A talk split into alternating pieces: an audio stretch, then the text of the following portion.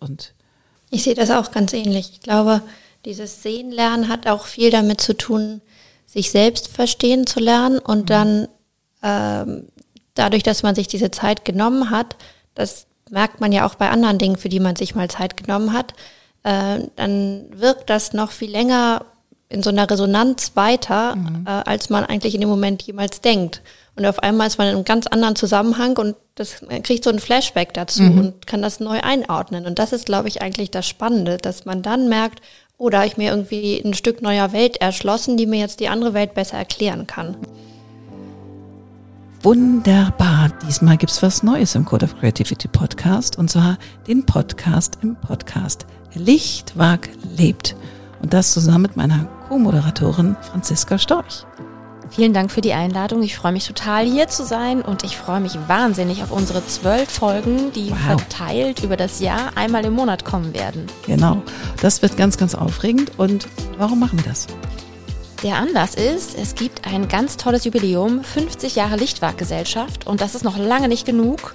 Vor 170 Jahren wurde auch Alfred Lichtwag geboren, der Namensgeber der Lichtwag-Gesellschaft. Bam, dann würde ich sagen, freuen wir uns auf die tollen Gäste und ich sag mal, bis bald. Herzlich willkommen zu einer neuen Folge von Podcast im Podcast, wieder mit meiner wundervollen Co-Moderatorin Franziska Storch. Hallo, herzlich willkommen bei Lichtwag lebt. Einmal im Monat dürfen wir hier zu Gast sein. Ja, und heute sind wir mit Dr. Anna Schwan hier. Herzlich willkommen, Anna. Danke, dass Sie mich hier haben und ich freue mich sehr auf die äh, Folge heute. Wundervoll. Dr. Anna Schwan ist ein ganz besonderer Gast, wie auch unsere anderen elf Gäste ganz besonders ausgewählt sind. Und Anna Schwan hat nämlich eine eigene Kommunikationsagentur und darüber hinaus sogar noch eine Stiftung gegründet, Meet Frieda. Und sie hat einen wunderbaren Doktortitel auch in Kommunikationswissenschaften. Oh mein Gott. Das heißt, wir haben ganz viel Stoff zu sprechen und den Bogen zu Lichtwag zu spannen und zu fragen, Gilt denn das eigentlich noch? Die Ideen von ihm? Lebt Lichtwag noch? Und wie könnten die Ideen, die ihr früher hatte, heute vielleicht lebendig weitergetragen werden? Das wird spannend. Yes. Also jede Menge, das es heute zu diskutieren und zu fragen und zu hinterfragen gilt. Wir sind natürlich auch gespannt darauf, Kommunikationswissenschaften, Doktor, wie funktioniert das? Worüber hast du geschrieben? Ja, genau. Ja, das war ein ganz spannendes Thema, was sich eigentlich aus meinem Lebenslauf so ein bisschen entwickelt hat. Denn ähm, nach dem Studium war ich erstmal in den USA und habe dort äh, das große Glück gehabt, dass ich beim Auswärtigen Amt als Ortskraft arbeiten durfte. Und, Wo denn äh, bitte? In New York und in Washington. Dann haben wir hier in dem Haus auch noch jemand, die hat 20 Jahre dort gearbeitet. Oh, wie toll. Ja, wie lustig. War. Und was hast du da genau gemacht? Ich habe äh, Deutschland den Amerikanern verkauft. Also ich habe PR für Deutschland gemacht. Wie cool ist das denn? Und wieso bist du zurückgekommen? ja, weil das Problem ist, wenn man äh, Ortskraft ist, dann kann man seinen Job, den man da macht, die nächsten 20 Jahre oder so lange wie man will machen, aber man kann nicht befördert worden. Man kann immer nur das Gleiche machen. Und so. das wurde mir dann nach drei Jahren langweilig. Okay. Genau, und dann bin ich zurückgekommen und war dann bei Scholz Friends, der mhm. großen Agentur, und habe Deutschland Land der Ideen geleitet. Das war diese große Kampagne zur Fußball-Weltmeisterschaft 2006. Mhm.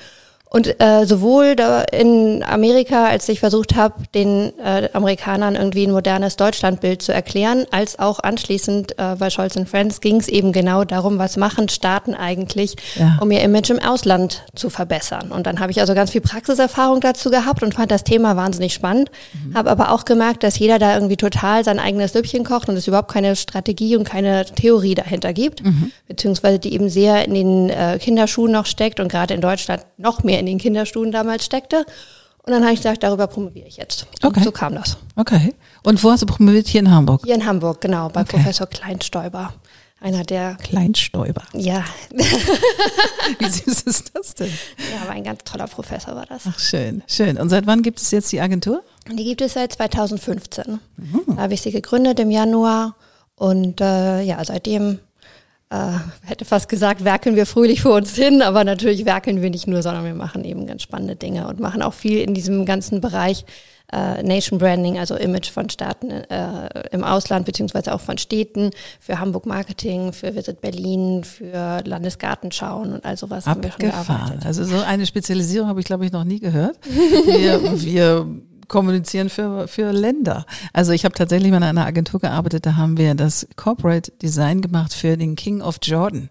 Ah. Weil Jordanien wollte den Tourismus ankurbeln und die brauchten ein Tourismus-Corporate Design, Mhm. äh, was ich auch abgefahren fand. Unser Kunde ist der König von Jordanien. Also das fand ich Das ist schon sensationell, ja, oder? Das ist schon irgendwie speziell vor allem. Aber fand ich lustig. Also es war echt eine tolle Erfahrung. Schön. Ja, und in Hamburg kennt man deine Agentur zwar nicht auf der Straße, sage ich mal, wenn man jemanden befragt, aber man kennt deine Kunden, zum Beispiel ja auch die Affordable Art Fair hier in Hamburg. Die hast du ja auch begleitet und betreut.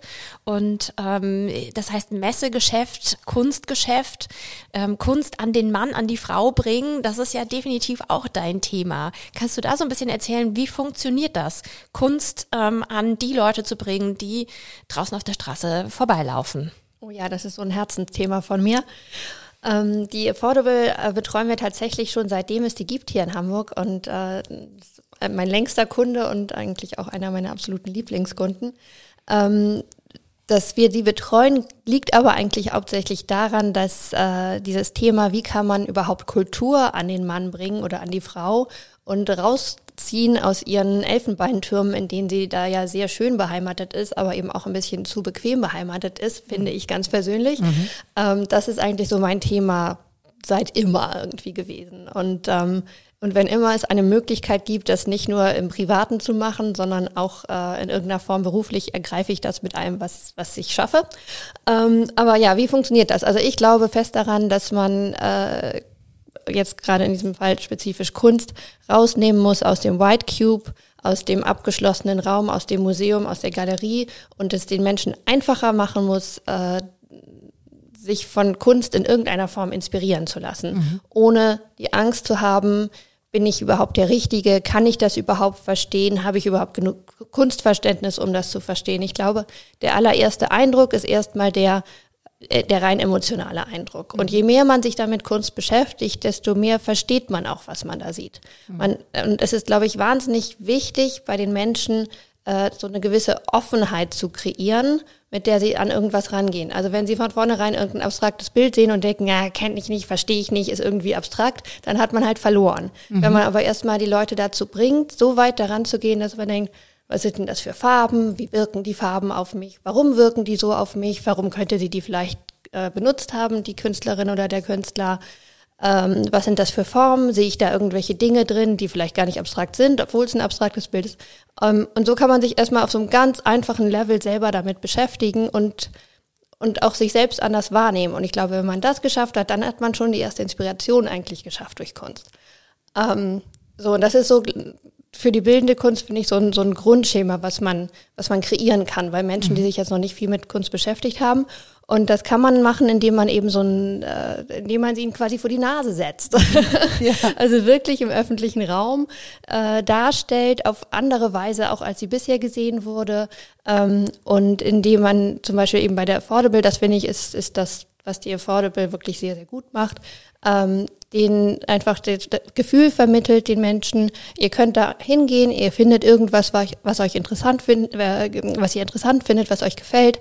Und äh, selbst wenn ihr jetzt nichts kauft, ist das auch egal, weil ihr einen schönen Nachmittag verbringen werdet. Genauso war es bei mir. Ich war zum ersten Mal bei der Affordable und war begeistert. Ich war begeistert, wie niedrigschwellig das ist da einfach hinzu. Ich meine, es ist ja auch in der, in der Messehallen und so. Ich fand es richtig toll. Und du warst durch Corona auch ein bisschen weniger voll als sonst, glaube ich.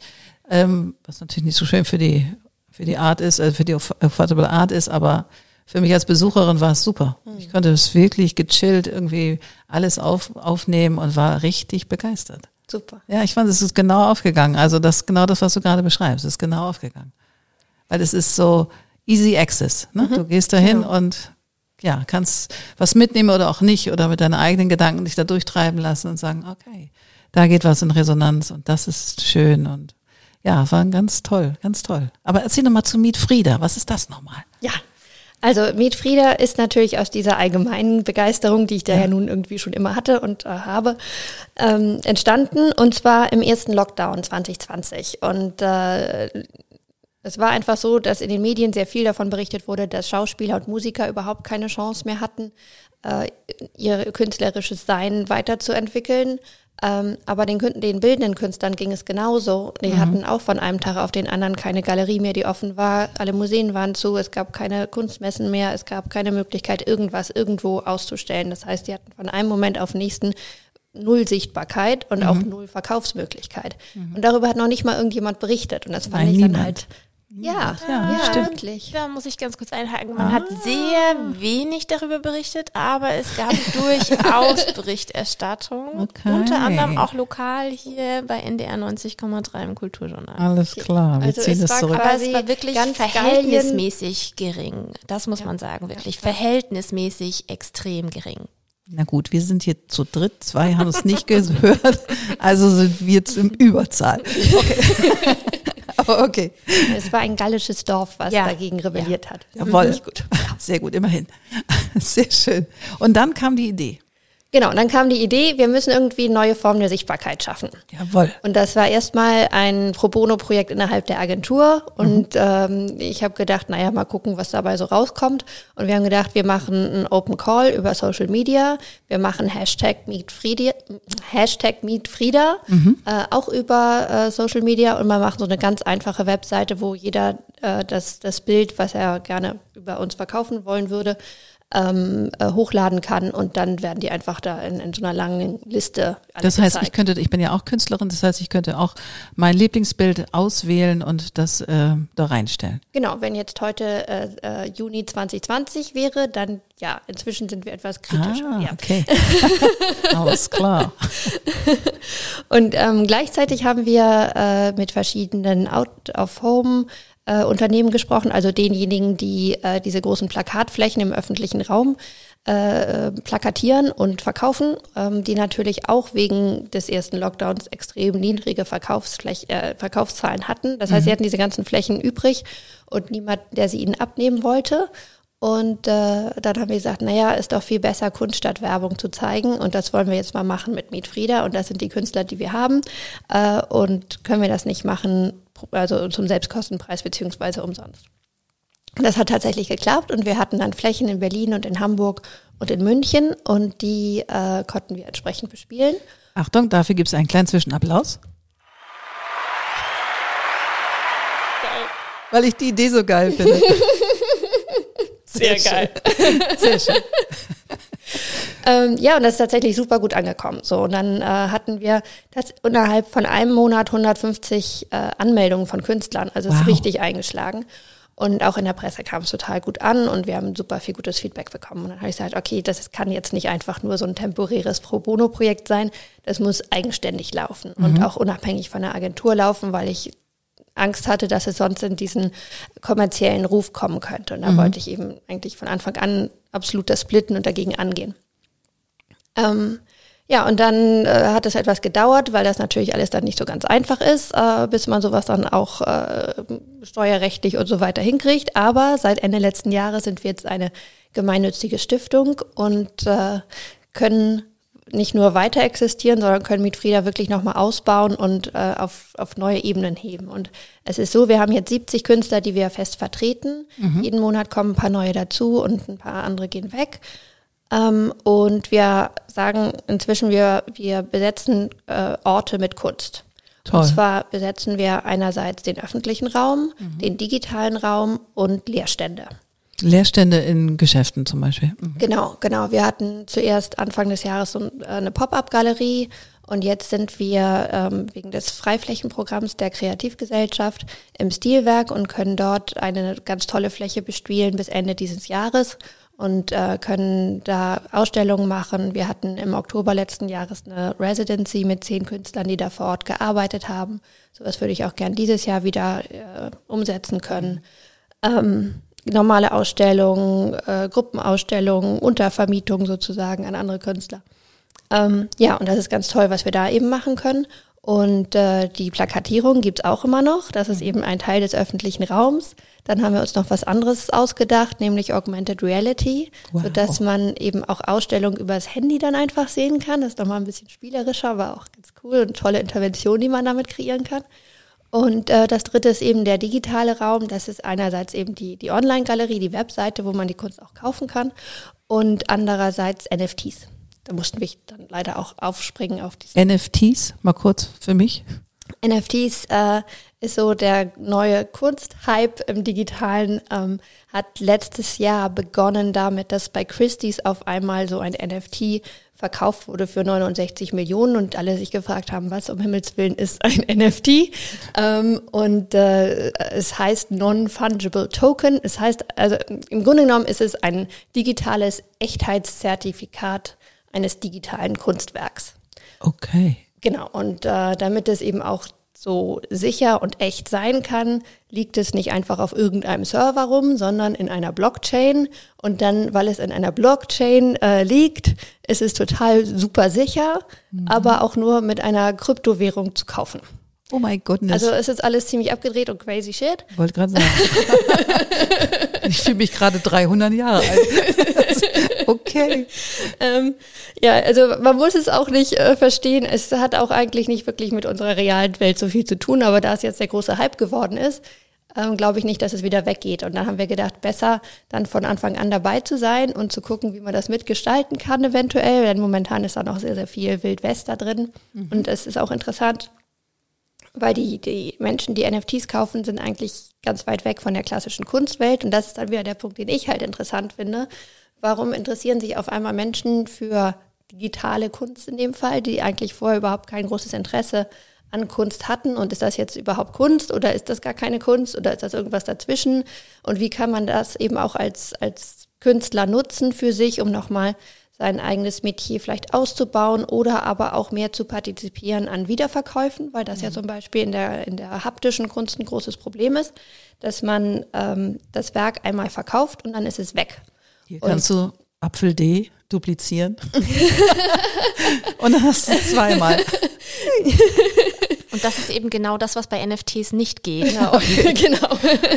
Aber irgendjemand findet einen Weg. Okay. Na nee, gut. genau, das ist, äh, also ja, es gibt immer Waffen und Gegenwaffen, aber NFTs probieren genau das, eben im Digitalen das einmalige Werk herzustellen, dessen Spur man dann auch immer verfolgen kann. Und letztes Jahr gab es in dem Kunstverein hier in Hamburg eine große Ausstellung zu diesem Thema NFT, Blockchain, äh, digitales Besitzen ähm, tatsächlich. Das bin ich glücklich, dass ich hier so eine Kunsthistorikerin neben mir sitzen habe. Die ist mein Brain.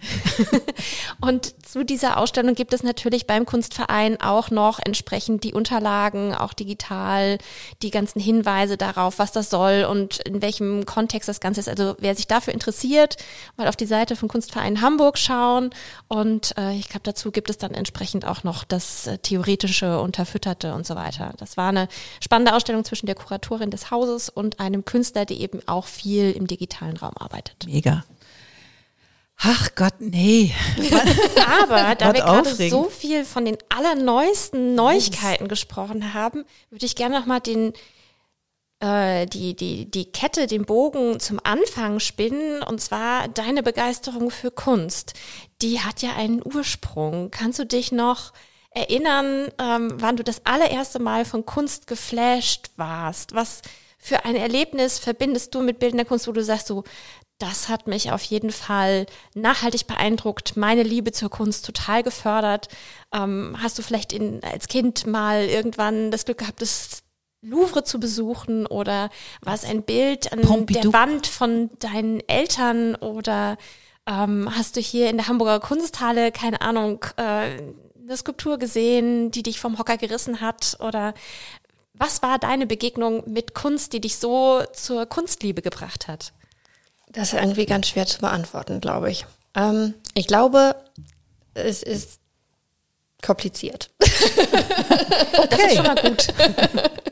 Ich glaube, bei mir ist es so, dass die Liebe zur Kultur zuerst da war und die Liebe zur Kunst ein, als Teilbereich, der ich dann nochmal herausgeschält hat. Mhm. Und ähm, die war, äh, die Liebe zur Kultur war irgendwie schon im Kindergarten da. Mhm. Ähm, und zwar erinnere ich mich noch daran, wie meine Eltern mich, da war ich so vier, äh, mitgenommen haben ins Ballett, ins Nussknacker-Ballett. Mhm. So. Und dann habe ich das halt gesehen und das war das erste Mal, dass ich irgendwie da in, in einem Theater war natürlich ähm, und war total mega hingerissen und dann hat äh, war es irgendwann natürlich zu Ende und ich habe geheult wie ein Schlosshund, weil es zu Ende war und ich nicht wollte, dass es zu Ende ist.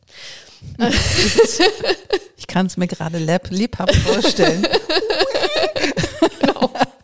okay.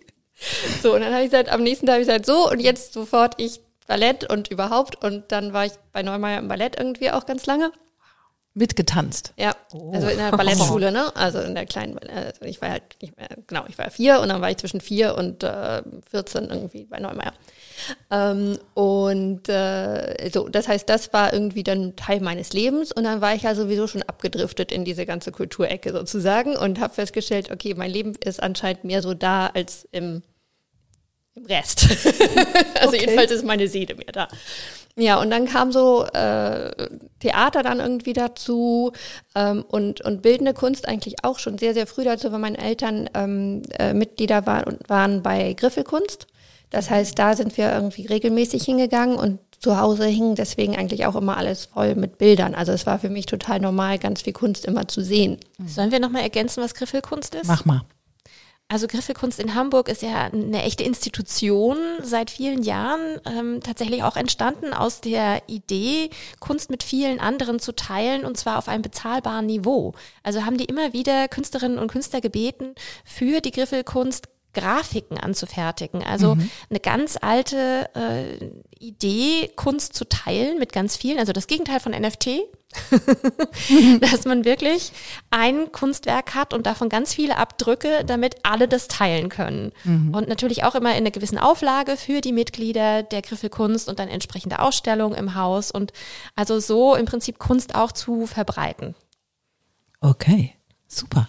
Ja, es ist wirklich eine ganz tolle Institution.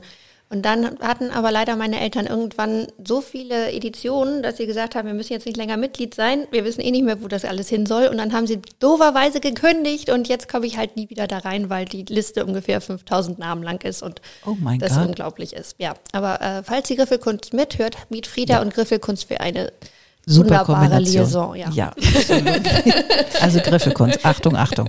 Ja. Sehr gut.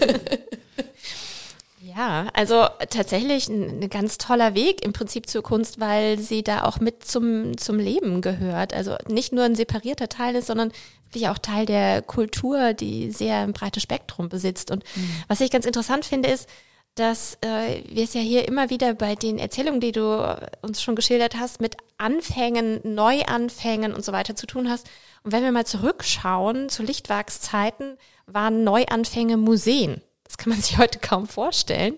Damals wurden die ersten Kunstvereine und Museen gegründet, also Heimatmuseen, Kunstmuseen. Auch das, äh, die Hamburger Kunsthalle ist gut 150 Jahre erst alt. Wow. Und äh, das ist schon total irre. Er war damals der erste Direktor der Hamburger Kunsthalle und musste sich also überlegen, wie schaffe ich das, dass diese Kunsthalle wirklich aus seiner Sicht eine demokratische Einrichtung tatsächlich auch das Leben kann, eine demokratische Einrichtung zu sein. Denn er sagte, naja, also irgendwie alle anderen Sachen, was es so gibt, fürstlich, herrschaftlich und so weiter, das ist ja alles sehr aristokratisch und sehr ähm, an die Obersten gerichtet und eigentlich Museen haben Bildungsauftrag für alle. Und deswegen finde ich das ganz interessant, also zu überlegen, wie schafft man es immer wieder, an alle ranzukommen. Und seine Überlegung war damals, die Leute ins Haus zu holen. Eure Überlegung mit, mit Frieda ist, Billboards, Werbeflächen bespielen, rauszugehen. Licht, ja, Lichtwag ja? 2.0. Ja, genau. Also statt reinkommen, rausgehen, das ist total ja, interessant, ja, ne? diese Gegenüberstellung. Stimmt. Und dann auch äh, diese Frage mit äh, dem Elfenbeinturm, was du vorhin angesprochen hast. Also wo ist der Elfenbeinturm heute und wo war der Elfenbeinturm damals? Also zu der Zeit von Lichtwerk gab es ja so eine Art Salonkunst, von der man heute noch spricht. Also ähm, die Akademien, die ausgebildet haben und wer da mit dabei war und mit deren Regeln irgendwie konform ging, aus dem konnte was werden. Der ist im Elfenbeinturm gelandet und glücklich geworden. Und die, die dagegen irgendwie sich aufgelehnt haben, ähm, die Avantgardisten, wie wir sie heute nennen, nennen, die werden heute groß gefeiert und die, die damals im Elfenbeinturm waren, sind total verloren gegangen. Und ähm, gerade was du auch sagtest, Annette, mit dem Besuch bei der Kunstmesse, das als so was zu erleben, wo man eben nicht irgendwie eine Schwelle hat im Sinne von, oh Gott, es ist ein erhabenes Haus und Genau. hier muss ich jetzt die ganze Zeit still anziehen. sein Ja. und dann passt jemand auf, dass ich hier auf keinen Fall zu dicht an ein Kunstwerk rankomme. Dann macht jemand Psst, weil wir irgendwie uns aus Versehen unterhalten haben und hier muss Ruhe herrschen. Also all diese Fragen, was ist Museum heute, was war Museum damals und also Lichtwerk hat gesagt, wir müssen das Museum beleben.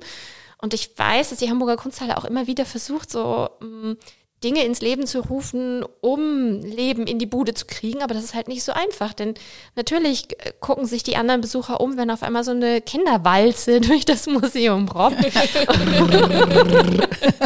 Und wie, wie eine Tüte Mücken irgendwie. ja, genau. Also diesen Sack Flöhe, das ist gar nicht so einfach. Also ähm, von daher ist tatsächlich das ja eine ganz relevante Frage. Wie hole ich die Kunst aus dem Elfenbeinturm raus? Und ähm, was hat die Kunst, die da drin steckt in der Kunsthalle, mit den Leuten draußen auf der Straße zu tun und eben auch die Kunst, die in den Galerien ist? Also wenn man sich überlegt, wie viele Leute haben Angst, in eine Galerie zu gehen, wenn man die mal auf der Straße fragt. Weil das ist so ein weißer Raum, in dem sonst nichts drin ist. Es ist ungemütlich, das Licht ist irgendwie viel zu hell. Äh, die Bilder, die an der Wand hängen, die versteht man nicht. Das ist alles irgendwie total seltsam. Und wie schafft man da die Brücke? Ja. Und ähm, ich finde es total erstaunlich, dass du erzählt hast, ja, wenn man dann sich ein abstraktes Bild anguckt und dann sieht man, was sind das für Farben, was sind das für Formen, habe ich da Assoziationen und so. Diese Ruhe zu haben und das zuzulassen und zu sagen, ich habe zwar keine Ahnung davon, aber ich nehme jetzt einfach mal Zeit und gehe ins Gespräch. Das ist was ganz, ganz Wertvolles. Und äh, das finde ich ganz interessant, dass wir das im Prinzip ja auch schon bei Lichtwag finden mit der Schule des Sehens, dass ja Kinder vor die Bilder holt. Also erst die Lehrer und später in der nächsten Generation die Kinder und sagt, was siehst du denn da? Ohne zu sagen, das ist jetzt richtig und das ist falsch. Und ähm, das wieder zu lernen oder ist, wir hatten Siegfried Sander schon als Gast hier, der sagte, ja, also wenn wir das äh, tatsächlich umgesetzt hätten, was Lichtwag sich gewünscht hat, dann wären wir auf einem ganz anderen Level heute. Also immer noch ähm, sehen lernen. Und warum ist es so wichtig, sehen zu lernen? Ich weiß nicht, wie geht's euch? Wa- Warum ist es wichtig, sehen zu lernen? Weil es dich ähm, auch in Kontakt mit dir selber bringt, glaube ich. Ich glaube, deswegen ist das wichtig. Und sich in einem Bild zu verlieren, wenn man davor steht und es betrachtet und sich wirklich die Zeit nimmt, dann geht das in Resonanz mit dir und du spürst dich anders. So geht's mir. Also zum Beispiel dieses Bild, was da vorne hängt, das ist eigentlich so eine Art Gobelin. Ist natürlich kein Gobelin, aber es ist aus Stoff. Und ich sehe da immer andere Dinge drin. Und ich verneige mich jedes Mal vor diesem Bild, wenn ich zur Tür reinkomme, innerlich, weil das ist so die hohe Priesterin dieses, dieses Hauses sozusagen. Und ich, das ist eigentlich ein Foto, was aufgelöst ist in, in Stoff oder in gewebten Stoff. Und trotzdem ist es nachträglich noch mit Öl behandelt worden. Ich finde es wunderschön. Ich entdecke immer neue Dinge. Und ich glaube, das ist dieses, du wirst, du nimmst in dir selber wirklich Platz in dem Moment. Und Ich sehe das auch ganz ähnlich. Ich glaube, dieses Sehen lernen hat auch viel damit zu tun, sich selbst verstehen zu lernen und dann ähm, dadurch, dass man sich diese Zeit genommen hat, das merkt man ja auch bei anderen Dingen, für die man sich mal Zeit genommen hat, äh, dann wirkt das noch viel länger in so einer Resonanz weiter, äh, als man eigentlich in dem Moment jemals denkt. Und auf einmal ist man in einem ganz anderen Zusammenhang und das kriegt so ein Flashback dazu und kann das neu einordnen. Und das ist, glaube ich, eigentlich das Spannende, dass man dann merkt, oh, da habe ich mir irgendwie ein Stück neuer Welt erschlossen, die mir jetzt die andere Welt besser erklären kann. Das finde ich irgendwie das, das Tolle daran. ich glaube, vor 25 Jahren war ich, äh, habe ich ja auch in New York gelebt, also leider nicht so lange wie du. Leider nein. Aber es gab da eine Frida Kahlo-Ausstellung, die war relativ klein, in einer relativ kleinen Galerie. Und ich weiß noch heute, wie ich da durchgewandelt bin und mir diese Bilder angeguckt habe. Und ich habe eine Ambivalenz zu Frida Kahlo, ich glaube, wie viele. Aber ähm, trotzdem hat es mich nicht unberührt gelassen. Und äh, ich weiß noch genau, wo sie war. Sie war Upper West Side, wirklich ziemlich weit oben. Und denke so, krass. Also, wie gesagt, ich habe ein ambivalentes Verhältnis, aber das macht Kunst ja auch. Das soll ja nicht nur schön sein, dann rauscht du da durch und dann hat es, äh, hat es eine, ja, hat es wenig Substanz. Aber ich glaube, wenn du anders rausgehst, als du reingekommen bist, in eine Galerie, in ein Museum, in einen digitalen Raum, keine Ahnung, dann ist der Job gemacht, sozusagen von Kunst. Und, und ja. Ja, finde ich auch. Und ich finde das auch so spannend, was du gerade nochmal gesagt hast zu Lichtwag, weil der natürlich unglaublich modern ist, in dem bis heute total modern ist, was er gesagt hat. Und ähm, naja, ich habe ja nun Geschichte studiert, deswegen habe ich sowieso immer so einen Hang dazu, Dinge, die eigentlich als alt abgetan werden, überhaupt gar nicht als alt zu sehen, sondern das rauszunehmen aus der Zeit und einfach nochmal neu zu lesen. Und man kann so viel da, davon lernen, wenn man das tut. Und es ist so interessant, wie immer wieder die gleichen Mechanismen passieren und dann durch neue Dinge versucht werden aufzubrechen. Und ähm, diese Museen waren natürlich ein, ein großer Teil des Demokratisierungsprozesses und total wichtig. Und dann auf einmal sind sie so groß geworden, sozusagen too big to fail irgendwie, ähm, dass sie sich als Institution genug wurden. Und damit mhm. sind sie dann wieder so hochgewandert und haben äh, diese Schwellenangst kreiert die am Anfang ja gar nicht unbedingt da sein sollte. Es war mhm. wahrscheinlich, als die eröffnet wurde, ist das wahrscheinlich vergleichbar zur Eröffnung der Elfi, mhm. ähm, auch mit dem ganzen Marketing-Hype sozusagen ja, genau. drumherum. Der war natürlich anders, wurde nicht Marketing-Hype genannt, aber es wurde ja trotzdem gemacht. Irgendwie. Ja, klar. Ähm, und äh, das finde ich immer interessant, sich zu vergegenwärtigen. Und es hat natürlich auch total was zu tun mit meiner Doktorarbeit. Wir hätten es fast uns nicht gedacht. Okay, wie ist der Titel der, der Doktor? Genau, wie ist der Titel der Doktorarbeit? Sag das bitte nochmal. Werbung statt Waffen. Oh. Strategische ja. Außenkommunikation. Da, da matcht es ja sozusagen mit dem Auswärtigen Amt. Ja, ja, genau, ja. genau. Herrlich. Und da finde ich es ganz interessant, eben äh, dieser Blick nach vorne und nach hinten und trotzdem differenziert dann zu sehen, wo sind die Gemeinsamkeiten und Unterschiede. Weil auf der einen Seite, als ich über Lichtwag und von Lichtwag gelesen habe, habe ich gedacht, wie modern, das ging mir genauso wie dir da sind so ein paar Gedanken drinne wie Schule des Sehens, guck mal wirklich hin, äh, nimm dir die Zeit, ähm, guck doch mal, hol das aus den Bildern und stülp nicht einfach das Wissen über die Bilder drüber. Ähm, Museen als Teilhabeort, als lebendiger Ort und so weiter. Dinge, die wir heute als Schlagworte auf jeden Fall die ganze Zeit aktuell haben. Und auf der anderen Seite etwas, was aus seiner Zeit kommt und auch in seiner Zeit bitte bleiben sollte. und man sagt, es ist überhaupt nicht mehr aktuell, wenn du erzählst vom Auswärtigen Amt ähm, dann geht es darum, ein positives Bild von Deutschland irgendwie zu präsentieren, aber es geht auch darum, sich als ein weltoffener Staat zu zeigen, der irgendwie, ich sag mal, äh, nicht versucht, andere irgendwie zu unterbuttern. Mhm. Und bei Dichtwag ist es eher noch so, dass er Nationen gegeneinander ausspielt. Also mhm. er sieht die deutsche Nation ist auf dem und dem Bildungsstand, die Künstler werden hier so und so geschätzt und macht Vergleiche zu den Briten und zu den Franzosen und würde natürlich gerne die Situation mehr auf der kulturellen Ebene haben wie in Frankreich oder Großbritannien und gleichzeitig ähm, sich davon aber irgendwie auch absetzen. Mhm. Und das ist schon noch eine bisschen andere Situation. Ich glaube, heute sieht man sich mehr als Europäer, als Weltenbürger und da sind wir einen anderen Schritt weiter. Gleichzeitig auch wenn wir, ich sag mal, nationale Tendenzen haben und lokale Tendenzen, die sich abschirmen, ist die Grundhaltung, glaube ich, doch noch eine weltoffenere geworden. Mhm, das stimmt. Wundervoll. Liebe Dr. Anna Schwan, wir sind jetzt leider schon am Ende. Ich könnte noch stundenlang mit dir sprechen oder wir können noch stundenlang mit dir sprechen, aber erstmal sagen wir Dankeschön und für Vielen dieses Dank. Meet Frieda erstmal ganz, ganz viel Erfolg. Was für eine schöne Corona-Idee, die da entstanden ist und äh, maximalen Erfolg und alles Glück. Und dir, liebe Franziska, vielen Dank wieder für eine weitere tolle Folge. Es ist mir ein Fest mit dir und äh, auf ganz bald. Ganz, ganz lieben Dank, dass ich hier sein durfte. Hat total viel Spaß gemacht. Sehr gerne. Ciao, ciao. Auf bald. Großartig. Das war eine weitere Folge vom Podcast im Podcast. Und wenn ihr mehr Informationen über die Lichtwanggesellschaft haben möchtet, geht ins Internet. Dort findet ihr alles, was ihr braucht. Oder ihr kommt auf die Insta-Seite von mir, annette-sharper-c. Auf ganz bald.